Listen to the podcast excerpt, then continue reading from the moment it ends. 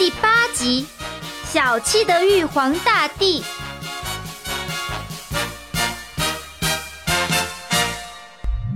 铃铛神秘树枝清除遮蔽。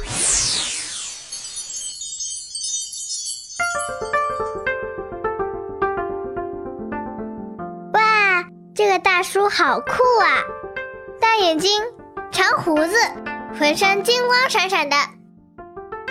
瑶瑶，听说你想见我？你你知道我的名字？玉皇大帝当然什么都知道了。嗯，不然我怎么能掌管天上人间三界六道呢？三界六道是什么呀？就是世上的一切生命、神仙、佛人、妖怪、地狱等等，所有的一切，全部都是你一个人的？呃，不是，什么都不是我的，我只是啊，负责照顾他们，有的时候做点惩罚或是奖励。可是你一个人怎么能管这么多人？还有神仙妖怪？这有什么难的呀？我可是玉皇大帝嘛！你这么厉害，今天大家向你许的愿望，你都能实现吗？呃，这要看是什么愿望了。比方说，我现在就特别想让寒假作业消失，老师们一点也不疼爱我们，都放假了还布置这么多作业。哦，那如果没有寒假作业，你会干什么呀？那就可以开开心心的玩呀。呃，这这我可不能帮你。作业对你而言呐是有好处的，完成它也并不是很困难嘛。而且不要这么随便浪费许愿的机会，好吗？好吧，那我许愿再给我一百个愿望。这当然也不行啊！你你这个小朋友太贪心了吧？何况实现愿望需要有具体的内容，还必须许愿的人亲自参与。这种多一百个愿望的事情，想都不要想。切，小气。呃呃，并不是这样的，不是我小气，只是你没有真正想清楚你的愿望，我我怎么帮你实现？那我希望爸爸妈妈、爷爷奶奶、外公外婆和我的朋友们都可以身体健康，每天开心。嗯，这倒是可以。这回你怎么答应了？是因为太简单了吗？不。这个愿望一点也不简单，但是却是你真心的，并且可以亲自参与让它实现的。那不就说明你没什么厉害的吗？并不能什么都实现。哈哈哈哈！我本来就不能啊！许愿呐，也得符合道，也就是规律才能实现。规律就是所有事情发生过程中的。一种联系和趋势，比如呢？这就要你亲自去寻找了。直接告诉我嘛，干嘛非得让我自己去找呢？瑶瑶啊，你不能什么都来问我。人呐，要学会自己去学习，去探索知识。也就是说，天机不可泄露。听不懂，什么叫天机不可泄露？天机呀，听起来很神秘。其实无非就是你们人类尚未理解的东西罢了，而学习和理解的能力是人类最厉害的地方。像我们神仙呐，也不过是通过修炼、掌握智慧才得道成仙的。我知道，你就经历了那个叫什么亿万劫数，才当上玉皇大帝的。嗯，没错了。这个过程啊，非常的艰难，极其漫长。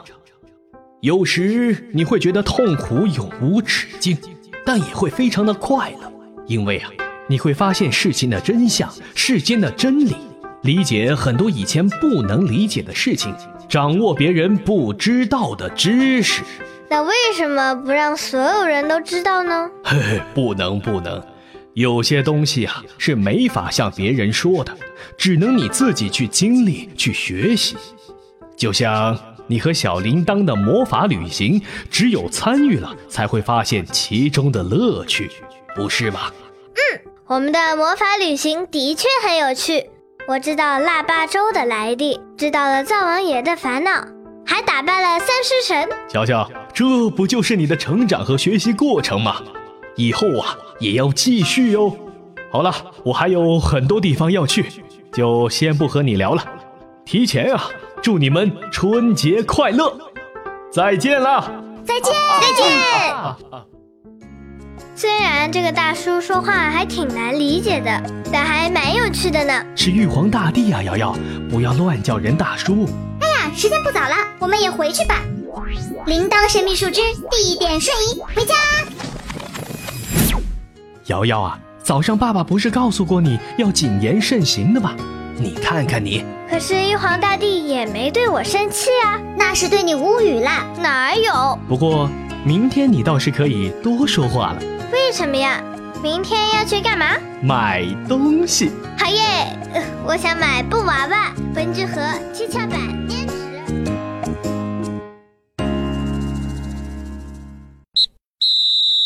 先别走，小朋友。接下来是我声音精灵小铃铛施展声音魔法的时间了，我要改变声音喽，仔细听，能听出是谁吗？一次的魔法旅行结束了，刚才说了什么？欢迎来到知识小课堂，如果不认真听，我是不会放过你的。腊月二十五接玉皇，玉皇大帝。掌管整个天庭和人间，是一个法力无边的大神。从宋朝开始，人们对玉皇大帝的供奉就越来越隆重了，因为人们相信虔诚供奉他就会得到好运。那么，为什么是今天迎接玉皇大帝呢？前两天灶王爷不是到天庭去做报告了吗？于是，玉皇大帝就下凡来视察视察，再根据人们的表现决定明年的运势。今年我能不能大丰收，吃得饱饱的，就全靠你啦。所以，人们非常重视，往往会聚到各地玉皇庙参加盛大的接玉皇仪式，也就是在祈求明年的好运气。我是猪年守护者，让我们一起开启二零一九猪年春节奇妙旅行吧！